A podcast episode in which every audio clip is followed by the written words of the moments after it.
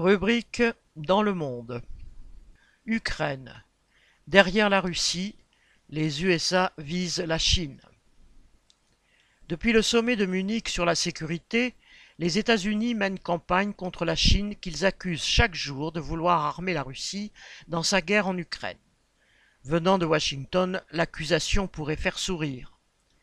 On ne peut cependant oublier que les États-Unis, qui ont fourni pour 26,4 milliards de dollars d'aide militaire à l'Ukraine en un an, à quoi s'ajoute tout ce que lui ont livré ses alliés de l'OTAN, portent par là même une responsabilité écrasante dans le fait que la guerre dure et que le nombre de ses victimes ne cesse de croître. Le secrétaire d'État américain Anthony Blinken a été le premier à prétendre le 18 février que la Chine s'apprêtait à fournir des armes létales à la Russie. Pékin ayant démenti la chose, la vice-présidente Kamala Harris a renchéri, affirmant que Washington était, citation, troublé par le fait que Pékin approfondisse ses relations avec Moscou. Le lendemain, l'ambassadrice américaine aux Nations Unies s'est faite plus précise dans ses menaces. Pour elle, aider militairement la Russie, c'est franchir la ligne rouge. Le 20, le ministre chinois des Affaires étrangères rétorqua qu'au lieu de, citation, propager de fausses nouvelles, les États-Unis feraient mieux de, prendre de véritables mesures en faveur de l'avancement des pourparlers de paix.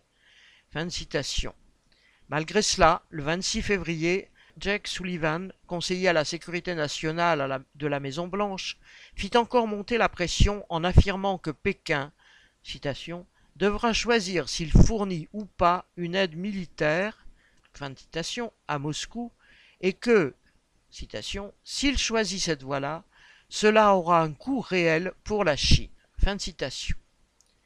Derrière ce qui reste, pour l'instant, un bras de fer diplomatique il y a toute l'arrogance de la première puissance militaire et économique mondiale, sûre de son bon droit, celui du plus fort, qui entend dicter sa loi à la planète.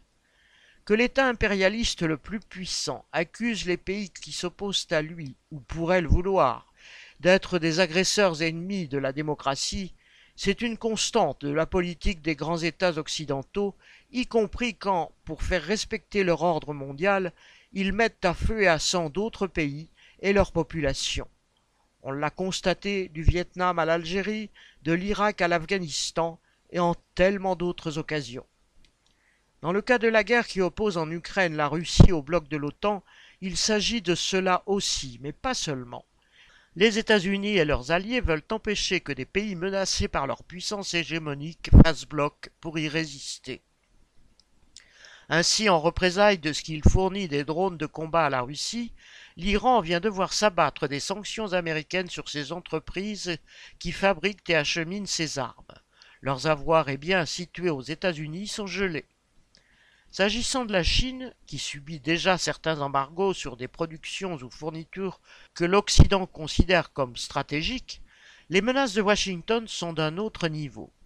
Dans la perspective d'une guerre plus large que celle d'Ukraine, une guerre de haute intensité, entre guillemets, dont les dirigeants politiques et militaires occidentaux parlent ouvertement, c'est la Chine qui devient leur cible principale. Pour eux, il s'agit de préparer les peuples à cette nouvelle guerre en leur désignant par avance l'ennemi à combattre. Ainsi, parmi d'autres de son acabit, le général Minian, chef des forces aériennes aux États-Unis, a déclaré dans une note interne, confirmée ensuite par le Pentagone, citation, J'espère me tromper, mais mon instinct me dit que nous combattrons en 2025. Fin citation. Et cela vise la Chine.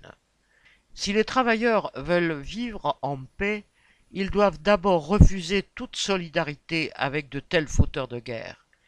Mais ils doivent aussi se préparer à transformer cette guerre menée contre les peuples en une guerre sociale, une guerre de classe contre le système capitaliste car il faut renverser ce système qui, citation, porte en lui la guerre comme la nuée porte l'orage, fin citation, comme disait Jaurès à la veille de la Première Guerre mondiale. Pierre Lafitte